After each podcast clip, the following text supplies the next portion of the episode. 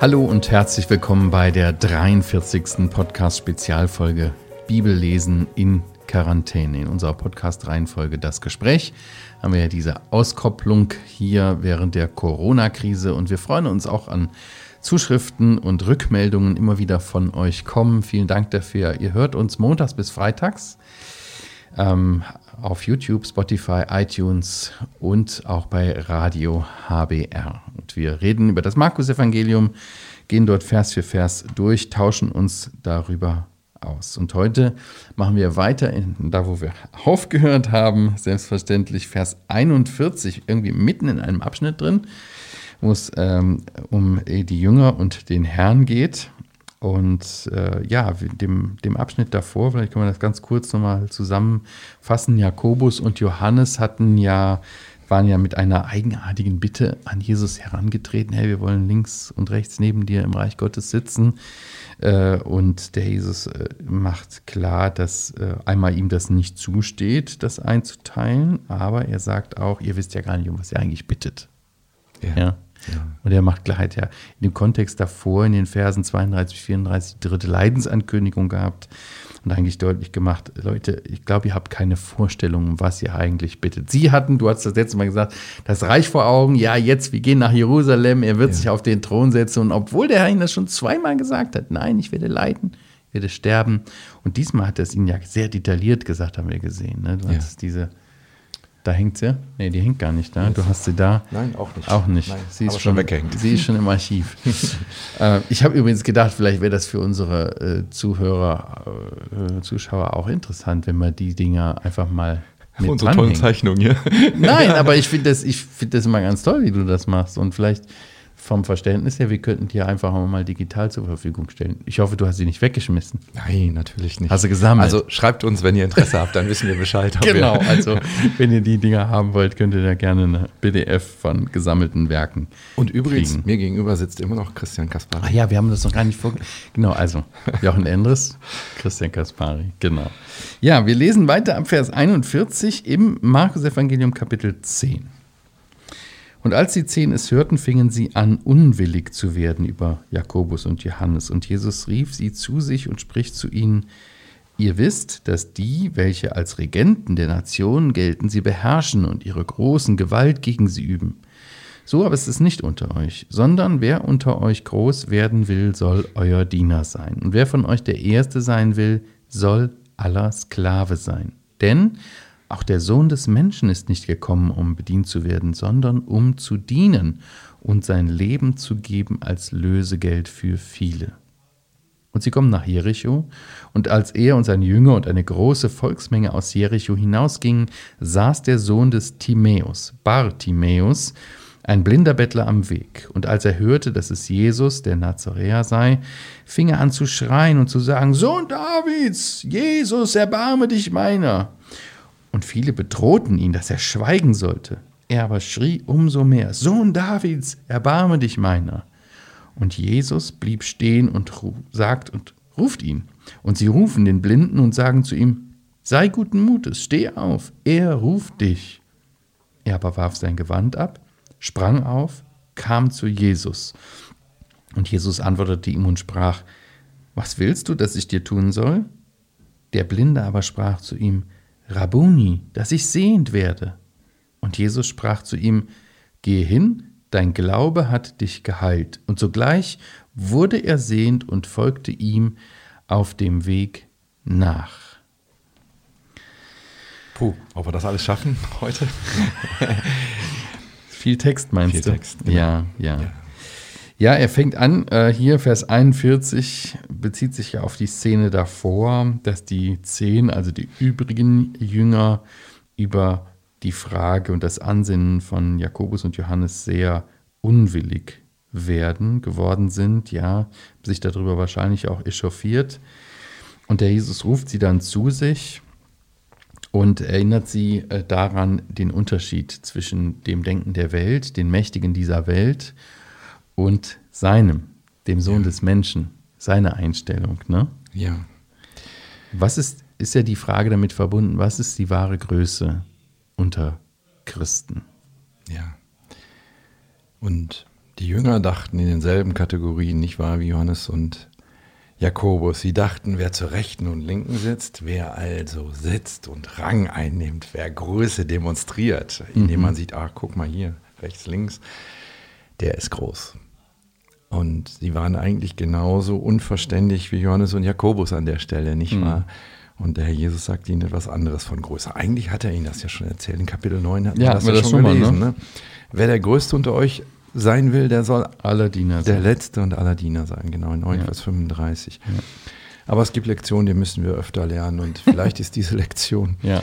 oder? Also, als ich das hier so las und sie fingen an, unwillig zu werden, ist das nicht oft auch der Grund für Spannungen in Gemeinden, mhm. dass da wieder irgendeiner irgendeinen Rang haben will, dass wir wieder mal, also meinen, wir werden mhm. aber nicht genügend zur Ehre gekommen.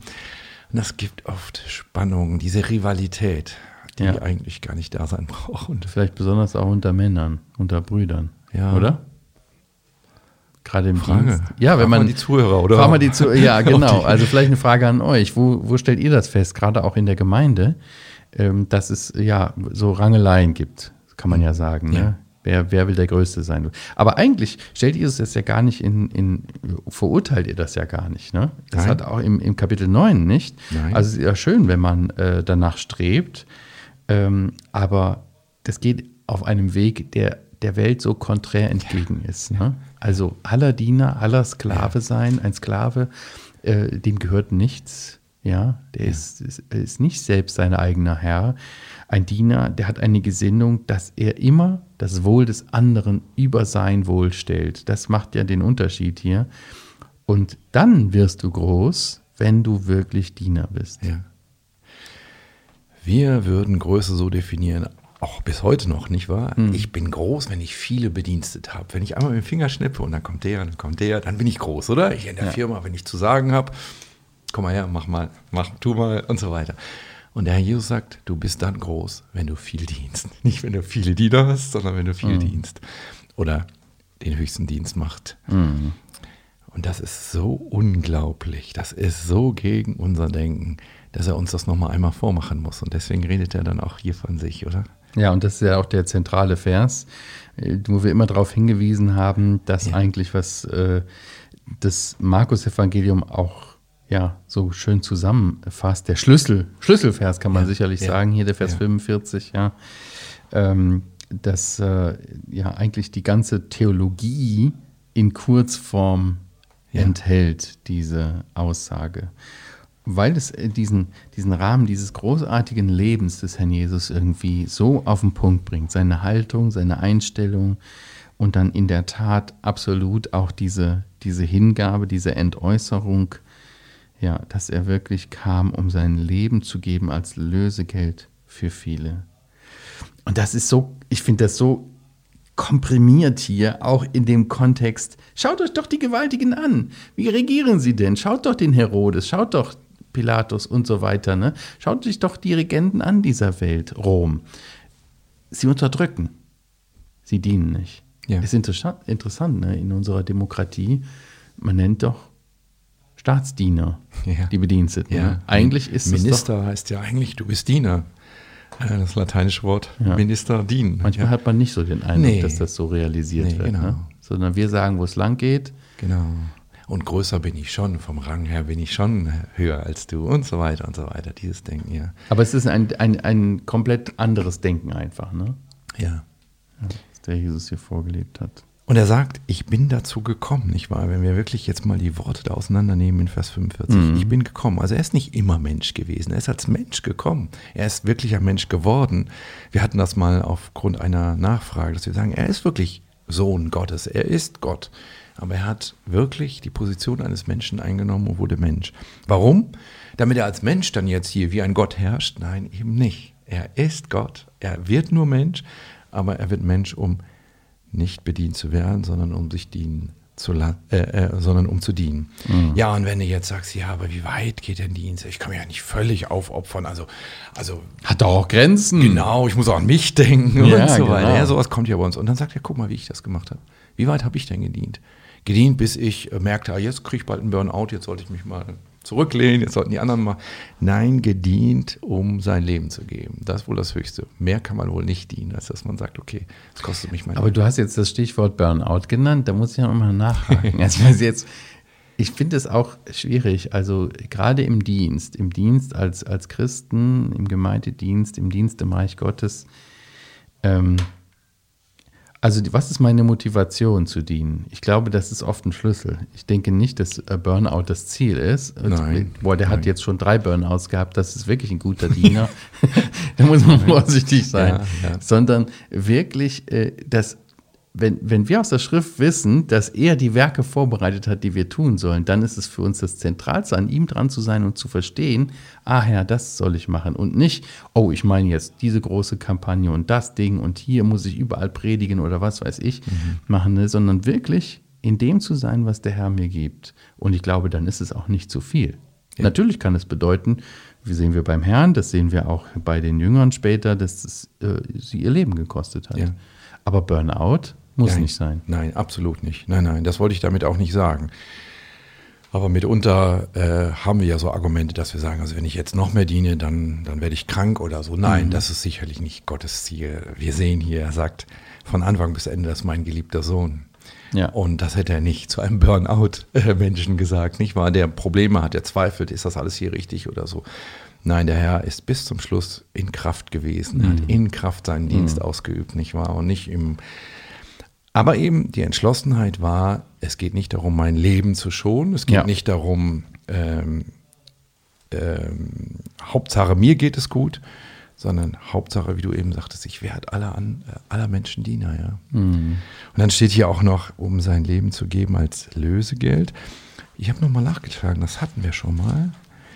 Ähm, dieses Wort Lösegeld, 8 Vers 37, 8 Vers 37. Denn was könnte ein Mensch als Lösegeld für sein Leben geben? Das hat er da gesagt, nicht wahr?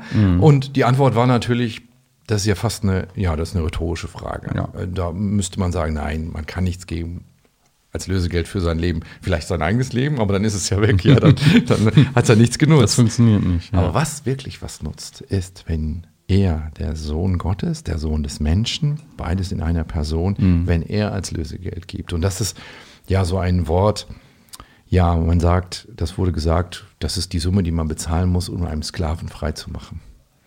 Das Lösegeld, Das Lösegeld. als Begriff, ne? Genau. Ja, und von der Bedeutung. Mhm. So, er wird Sklave, damit andere, die Sklave sind, vom Sklaventum frei gekauft werden. Schönes Bild, oder? Ja, total. Aber das ging ja auch bei seinem, mit seinem Leben nur, weil er eben vollkommen war. Ja. Wir können ja, wir können ja nur für uns selbst bezahlen, wenn überhaupt, und dann in Ewigkeit mit ewigem Tod. Ne? Ja. Aber er war vollkommen und ohne Sünde und deswegen konnte, als sein Opfer war vollkommen und konnte lösen, den, Ja. der unvollkommen ist. Nicht wahr, wir sagen, stellvertretend ist er Ja. gestorben. Und dieser stellvertretende Gedanke hier, Lösegeld für viele, das ist eben dieser Gedanke, den wir hier, wir brauchten jemand, der stellvertretend für uns stirbt. Und das ist, glaube ich, die Zuhörer werden das kennen, aber wir müssen da auf Jesaja 53, denke ich, zu Ja. sprechen kommen, oder? Das ist das große Kapitel von dem Diener. In dem ganzen Jesaja ja schon einige Kapitel vorher angedeutet. Wir haben auch schon ein paar Mal daraus zitiert. Er hört, wie Jünger hören, haben wir aus Kapitel 50 ge- äh, zitiert. Aber in Kapitel 53 steht es ja so, äh, Vers äh, 10. Doch dem Herrn gefiel es, ihn zu zerschlagen. Er hat ihn leiden lassen. Wenn er sein Leben als Schuldopfer eingesetzt hat, wird er Nachkommen sehen. Er wird seine Tage verlängern. Also hier bezahlt jemand mit seinem Leben für die Schuld stellvertretend für andere. Das in Jesaja vor, vorgeschattet. Das äh, ist hier eigentlich der Hintergrund dieses Verses, oder? Warum nicht für alle, sondern für viele? Ja, weil es eben auch eine menschliche Seite gibt, dass du, jeder, der diese Verse hier liest, die auch ernst nehmen musst. Ja, es war nötig. Wenn du sagst, ich bin gar kein Sklave, ich bin ein freier Mensch, ich mache, was ich will, ja eben, das ist ja dein Sklaventum, dass du unter die Sünde verkauft bist. Wenn du das nicht sagst, dann, Also gilt das nur für den, der das annimmt. ja, oder? Was meinst du? Ja. Ja, das geht ja eindeutig daraus hervor. Sonst müsste ja eigentlich alles stehen, ja. Ja. Nein, es werden nicht alle errettet. Die Bibel lehrt das nicht, oder? Es könnten alle errettet werden. Das Lösegeld Reicht aus. Reicht, ja. Ja. Weil was Größeres kann es nicht geben, als dass der Sohn. Gottes kommt, Sohn des Menschen wird und stirbt. Mhm. Das ist eine Summe, die, die reicht aus. Warum reicht es eigentlich für alle aus? Weil äh, eigentlich ist ja ein Leben um Leben, oder? Wie kann es sein, dass einer stirbt und alle damit retten kann, wer gerettet werden will im Glauben? Vielleicht ist das auch in diesem Sohn des Menschen. Weißt du, es war ein Mensch, der stellvertretend für alle gesündigt hat und alle sind ihm Durch nachgelaufen. Adam ist die. Sünde in die Welt gekommen. Genau. Mhm. Und jetzt kommt ein Mensch ohne menschlichen Vater, er ist nicht in dieser Rang, Mhm. äh, Folge der Sünde und er macht alles wieder gut. Und Mhm. Gott sagt, das ist der Mensch, so habe ich ihn mir vorgestellt, den Mhm. Sohn des Menschen, Dieser ist mein geliebter Sohn. weil er ein so besonderer war. Deswegen reicht sein Ja. Ein für alle Mal aus. Hebräerbrief gibt uns darüber auch auf, auf, Ja. Aufschluss. Ja, Vers 46 bis 52 haben wir noch vor uns. Oh ja. Der blinde Bartimäus, Bar heißt ja Sohn, also der Sohn des Timäus ist der Genau. Bartimäus. Genau. Wessen Sohn bist du? Ja, ich müsste dann Bar Karl-Heinz sagen. Mein Bar Karl-Heinz. Ich bin Bar genau. Gerhard. Ja, siehst du. Übrigens äh, gibt es einen Bar Abbas. Ja, Sohn des Ah, Abbas. Ja, und Abba heißt Abba Vater, Ja. Sohn des Vaters. Sohn des Vaters. Ja, also bei der Kreuzigungsgeschichte wird ein Ja. Bar Abbas gegen einen wirklichen Sohn Gottes ausgetauscht. Ja. ja Bartimäus, ja. Warum Was- wird er hier mit Namen genannt? Hat man sich gefragt, weil nur Markus nennt ihn mit Namen und Ja. außerdem Jairus haben wir eigentlich noch gar keine. Wie hieß die syrophönizische Frau? Ja, wissen wir nicht. Ähm, hier steht aber ein Name, vielleicht auch deshalb, weil dieser Bartimäus in der Mhm. ersten Zeit bekannt geworden ist. Vielleicht ist er irgendwie Gemeindeleiter gewesen, man kannte ihn oder sonst ist die Geschichte irgendwie interessant weitergegangen. Also vielleicht schreibt Markus das, weil die Christen in Rom diesen Bartimäus Mhm. kennen. Ich finde es mal ganz interessant, sich mal äh, bewusst auch in die Lage dieses Mannes hinein äh, zu versetzen, ja. Wenn wir uns das vorstellen, ja, auch wenn ihr euch das mal vorstellt, in welcher Situation dieser blinde Bettler, wie, wie mag sein Aus, wie mag sein, sein Alltag ausgesehen haben und was, was hat ihn gekennzeichnet? Also diese, diese Abhängigkeit von der Gunst der Menschen, ne? dann in dieser ständigen Finsternis äh, zu leben, ja, irgendwie auf das Goodwill der Mitmenschen angewiesen zu sein. Dieser Mensch war wirklich, äh, der war wirklich arm dran. Ja. Ja, und welche Hoffnung hat er im Leben? Eigentlich hatte er wenig Hoffnung. Irgendwann, Ja, ja, bettelte da an der Tag Straße. für Tag, so ein bisschen. Genau, Ja. hoffte, dass irgendjemand vorbeikommt, Ja, ja. ein bisschen gnädig Ja. ist, ein bisschen Almosen gibt. In der Stadt war er vermutlich nicht so gut gesehen. Ja. Er Ja. schreit, er schreit hier, ja, hier. Er, er weiß, dass Jesus vorbeikommen wird und er schreit. Die Leute bedrohen ihn, die fanden das natürlich überhaupt nicht nice. Irgendwie, die haben, äh, haben die hat das genervt. Ach, der, jetzt sei doch mal still. Ja. Ja, immer schreist du hier so rum. Ja, vielleicht auch, also weißt du, mit solchen Leuten wie du kann sich der Herr hier nicht abgeben. Ich wurde so erinnert an die Geschichte in Kapitel 10, die wir gelesen hatten von den Jüngern. Da, äh, da waren die Kinder gebracht worden, nicht wahr? Ja. Und sie sagen, also sie weisen ihn ab und so. Stimmt, ja. Also es gibt immer Menschen, die Mhm. meinen, also wenn Gott wirklich Gott ist, dann kann er sich um solche Kleinigkeiten nicht kümmern, dann muss er die großen Ja. Dinge im Auge haben. Und der Herr beweist hier, dass er die großen und die kleinen Dinge im Auge hat. Ja. Dieser Mann hat Glauben und ich glaube, ich glaube, das wird deutlich, indem wie er Jesus anredet. ja, Sohn Davids, erbarme dich meiner. ja, Dieser, dieser Mann, dieser blinde Mann hatte mehr Sichtweise für den, der vor ihm stand, als so mancher von den Obersten, die es eigentlich hätte wissen müssen. Dieser Mann sah in Jesus den Sohn Davids, den Messias, den, der Rettung bringt. Und das, das ist der, der Glaube, der sich hier ausdrückt. Nur du kannst mir helfen. Du bist der Sohn Davids, oder? ja, der Messias sollte Davids Sohn sein. Ja. Das wird bis in den Römerbrief auch äh, unterstrichen. Römerbrief, klar, an die Römer geschrieben. Den Römern äh, war das also eine ganz wichtige Wahrheit. Da heißt es auch am Anfang vom Römerbrief, dass er der Sohn Davids war. Mhm. Ja. Also das ist ganz wichtig, weil, oder auch Matthäus Evangelium fängt an mit dieser Mhm. Betonung. Er ist der Sohn Abrahams, er musste natürlich ein Israelit sein, Mhm. ein Nachkomme Abrahams, Isaaks und Jakobs, aber er musste auch ein Sohn Davids sein. Er Mhm. Ja. musste, weil David versprochen worden war, in deiner Nachkommenschaft Genau. ist der, der ewig König sein Ja. wird, der wahre König, der, der eigentlich Gott ist, Mhm. weil Gott regieren will. Ja, das hat er hier erkannt oder zumindest ausgesprochen. Die Ausleger sind sich nicht ganz sicher. Hat er das wirklich so in voller Größe äh, verstanden? Aber das spielt ja auch keine Rolle. Er hat es gesagt und damit werden wir Leser daran erinnert, dass das wirklich die zentrale Botschaft ist, nicht Mhm. Ja. wahr? Ja. Wie viel er davon verstanden hat. Manchmal sagen wir auch Dinge, die wahr sind, die wir in ihrer vollen Größe noch gar nicht erkannt haben. Mhm. Aber ich denke, seine Ausdauer wird ja auch deutlich. Er ließ sich einfach nicht zum Schweigen bringen, weil er wusste, in diesem Jesus, in diesem Sohn Davids, da ist meine Hoffnung. Nur er kann mir helfen. Interessant ist, wie Jesus ja darauf reagiert. Ne? Er, er ruft ihn zu sich, er kommt dann zu ihm. Das ist auch, ist auch schön, ne? Die Bevölkerung, die ihm vorher gesagt hat, jetzt schweig doch mal, die sagt, ja komm, steh Jetzt kannst auf, du doch, steh ja. auf, sei Ja. guten Mutes. Er ruft dich, Ja, ja, ja, ja. Er ruft dich. Und dann, Ja. und dann sagt er, kommt er ja hier vor den Herrn und ähm, der sagt, was willst du, dass ich dir tun soll? Ja, hey Jesus, siehst du das denn nicht? Der ist doch blind. Ja. Warum Aber- fragt er das? Warum fragt er das? Also erstens, er weiß alles. Er kann, hatten wir ja vorher in den Geschichten gelesen, Ja. er kann Gedanken lesen. Er weiß, der Bartimäus braucht Und an, zum anderen, also Ja. hier in dem Moment hätte sogar ich gewusst, was der will, ja. Und du auch, oder? Ja. Wenn da ein Blinder vor dir steht, was ist dein Wunsch? Ja. Aber Kann ja ein Blinder mit dem Krückstock sehen. genau. Ja. Aber ich leite daraus ab, dass wir manchmal wirklich die Leute noch zwingen sollten, auch das auszusprechen. Dass es Ja. den Glaube auch bestätigt, wenn ich nochmal sage, Ja. was glaubst du denn? Was willst du denn? Worum betest du denn?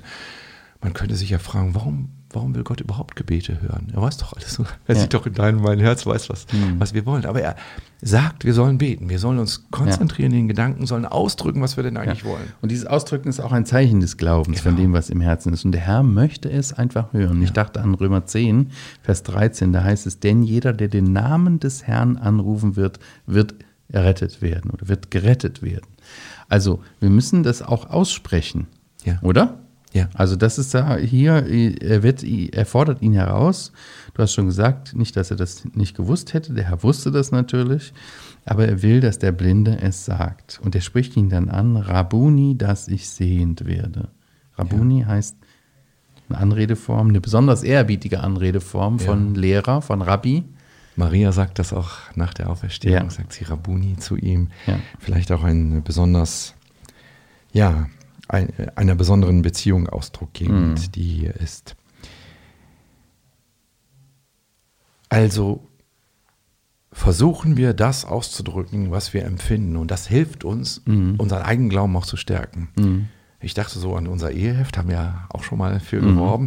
Das heißt ja, äh, ja, ich will. Und jeder kennt diesen Satz, nicht wahr? Mhm. Ich meine, gehen Leute äh, zum Standesamt oder äh, stehen vor einer Kirche und sagen dann, "Ah, ich weiß gar nicht, ob ich will. Ja?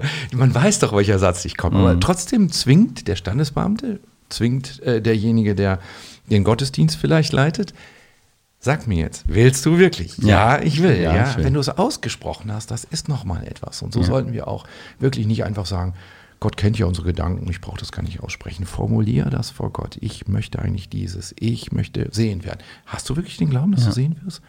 Dann wirst du auch sehen, ist die Antwort Ja. hier. Hier, der zeigt ja auch eine gewisse Hartnäckigkeit und Unbedingt. immer wieder, ne? Ja. bis er dann dahin kommt. Ich meine, im Gebet ist es, glaube, bei dem Gebet der, der Rettung, der Wiederherstellung, der Heilung ist es nicht notwendig, dass man sich jeden Tag bekehrt. Gar nicht. Ganz im Gegenteil, das ist, darf man einmal im Glauben erfassen, ja. Aber äh, im Gebet äh, im, im vertrauensvollen Gebet, äh, in der Hinwendung zu Gott, zu Jesus Christus, äh, ist es schon, dass man immer wieder auch anhaltend beten darf und die Anliegen vor ihm ausbreiten darf. Ich sage das nur, weil ich habe hier eine Frage gekriegt oder Ah. wir gestern äh, hat uns jemand geschrieben. Äh, guten Abend, Jochen und Christian. Wir verfolgen eure Auslegung aus dem Markus-Evangelium mit großem Interesse und heute wollen wir euch was fragen. Es ist, nimmt Bezug auf den Podcast vom 18.05. In vielen Predigten haben wir gelernt, dass alles, was wir im Gebet vor Gott bringen, einmal gesagt werden muss und nicht immer wiederholt werden soll. Wir wissen aber auch, dass wir für unsere Kinder oder für ein Anliegen ununterlässlich beten sollen. Ist das nur ein Widerspruch oder wie könnt ihr das erklären? Ich weiß nicht, wer da sagt, dass man nur einmal äh, beten soll. Also ich würde das nie sagen. Ich Nee. meine auch, wir haben ja hier gesehen, was äh, wie Jakobus und Johannes im Mhm. letzten Abschnitt ihre, ihr Gebet anfangen. Alles, was wir wollen, das tu bitte, ja. Ja. Ist, äh, sprecht das ruhig mehrfach vor dem Herrn aus. Und dann wird dir plötzlich vielleicht bewusst, was sage ich denn da eigentlich? Was bete ich denn da eigentlich? Ja. Also ich glaube, wir lernen auch, indem wir immer wieder vor Gott formulieren, ach, guck mal, die Formulierung ist besser. Geht mir Ja. auch so, wenn ich hier für Heukelbach schreibe, ich denke, ach, guck mal, der Satz, der ist doch gar nicht so gut formuliert, Ja. den formulierst du besser so. Es geht nicht um Prägnanz der Formulierung, aber es geht, dass uns klar wird, was will ich eigentlich Mhm. und wie sollte denn der Herr das erfüllen und was würde denn dann passieren? Ja. Sag mal, Bartimäus, warum willst du eigentlich sehen werden? Wen willst du denn eigentlich sehen? Und was willst du dann machen? Wir sehen hier, er folgte ihnen nach auf dem Weg, oder? Er hat vielleicht dann mit seinen Augen gesehen, wie Jesus am Kreuz starb. Das Ja. war vielleicht eine der ersten Erlebnisse, die er dann als Sehender hatte oder mit zu den ersten Erlebnissen. Wie wird dich das prägen? Das macht eine Verantwortung für dich. Vorher hättest du sagen können, ich habe das alles nicht gewusst, ich habe das nicht gesehen. Jetzt hast du plötzlich dies. Ja, also bringen wir die Gebetsanliegen vor Gott und lernen wir selber dabei. Ja. Immer wieder, meine ich. Ja, ich denke an das, an das, äh, an diese Beispielillustration, also die, die Geschichte, die äh, Jesus bringt von der, von der äh, Frau, die bei dem Richter in den Ohren liegt. Ja. ja, das Genau. auch immer wieder, immer wieder, immer wieder. Und der Jesus nimmt dann auch als Begründung, ja, und wenn, wenn er nur, weil er genervt ist, äh, ihr Antwort gibt. Aber wir dürfen dem Herrn in den Ohren liegen. Wir sehen das in der Apostelgeschichte. Ich habe das die Tage gelesen, ein bisschen studiert durch. Wirklich, äh, wie die ersten Christen, die sich trafen, äh, ausgeharrt haben im Genau, Gebet. ausharren, ja. Also 120 Leute in diesem einen Saal, zehn Tage lang haben die anhaltend gebetet. Ja. Und sie hatten nur die Verheißung, äh, dass äh, äh, er den Geist senden wird. Aber wann wussten sie nicht. Und sie halten aus Ja. und beten anhaltend. Ja. Und die haben die Sachen immer wieder vor Gott gebracht. Und ich schäme mich auch nicht als Zweiter, das gleich nochmal zu beten oder Ja. ähnliches zu beten, oder? Du Genau. hast schon dafür gebetet, ich bete nochmal dafür. Ja. Nicht, weil ich dir nicht zugehört habe, sondern weil ich auch nochmal sagen will, Herr, das ist auch mein Anliegen, ja? Ich will nicht nur Arm sagen, sondern ich will auch nochmal Ja. formulieren. Ja. Genau. Vielleicht darf ich Mhm. noch eine Geschichte erzählen, die mir mal jemand erzählt hat. Die Eltern unter Mhm. unseren Zuschauern und Zuhörern, die kennen das. Du fragst vielleicht im August das erste Mal dein Kind, hör mal, was wünschst du dir eigentlich zu Weihnachten, weil du diesmal früher dran sein willst und so. Und dann kommt irgendwas. Mhm. Das und das wünsche ich mir, wenn du kleine Kinder hast. Wenn du klug bist, kaufst du dann noch nicht im August, sondern du fragst im September vielleicht nochmal Anfang und Ende September. Du meinst, das ändert sich immer? Genau, oder? Bei kleinen Kindern zumindest, da kommt dieses, Ja. morgen ist es dies. Und dann ist die Enttäuschung groß an Weihnachten. Oh, das ist ja gar nicht das, was, das Kind dann hatte schon längst vergessen Ja, ja, oder so. klar. Ja. Aber wenn eine Bitte immer wieder vorgetragen wird, dann merkst du, das will der wirklich. Und das ist ihm ganz wichtig und so. Mhm. Boah, das ist ein gutes Geschenk, oder? Und ich glaube, so Mhm. sagen wir auch dem Herrn, was uns wirklich wichtig ist, wenn wir immer wieder auch dasselbe vor ihn bringen. Vielleicht aber ändert sich auch mit der Zeit unser Gebet. Mhm. Ja, diese, diese Blindheit hat auch eine geistliche Dimension. Ja. Die schriftgelehrten Pharisäer waren blind. Die Jünger Ja. hatten auch ihre Mühe zu sehen, wohin Ja. der Herr denn jetzt mit ihnen ging und was der Weg eigentlich war, der Leiden. Sie hatten immer noch, der, da sitzt der König jetzt auf dem Thron, wir rechts und links daneben, obwohl er so oft schon gesagt hatte, nein, ich werde leiden und das Ja. ganz detailliert auch. Ja. Sie hatten Augen und Ja. Ohren und sie sahen doch nicht richtig Ja. und sie hörten nicht richtig. Das war unser Thema, Ja. nicht wahr? Genau. Und deswegen ist einfach auch, auch die Frage für mich persönlich, für uns, auch für euch, die das zuschaut oder zuhört, ja, wie sehend bin ich wirklich und sehe ich diese, habe ich eine geistliche Sicht der Dinge? Sehe Ja. ich nicht nur das, was vor Augen ist, sondern sehe ich auch das, was dahinter ist. Auch diese Krise, in der wir jetzt stecken, äh, Corona-Krise genannt, ne? das hat auch eine geistliche Dimension. Was will Gott uns sagen dadurch? Ja. Ähm, Und ähm, Ja. das heißt das au- auch für mich, äh, für mich geistlich. Ja. Also das ist hier das letzte, wirklich das letzte Wunder. Ja. Äh, Wunderheilung, Wunder nicht. Es- Die Auferstehung ist ja wohl ein großes Wunder noch, was noch kommt. Aber die letzte Wunderheilung. Und da wird noch mal im gesamten Markus-Evangelium, nicht wahr? Da wird noch einmal deutlich gemacht, das Schlimmste ist, wenn man sieht und doch nicht sieht, wenn Ja. man nicht wirklich geöffnete Augen hat. Beten wir darum, dass wir sehen, was Gott uns zeigen will. Sehr gutes Schlusswort. Ja, vielen Dank euch fürs Zuschauen und Zuhören. Gerne könnt ihr eure Anregungen, Fragen oder Bemerkungen schicken. Podcast at heukebach.org oder auch ein Like oder Kommentar bei YouTube und so weiter hinterlassen. Vielen Dank. Bis dann. Tschüss, bis zum nächsten Mal. Tschüss.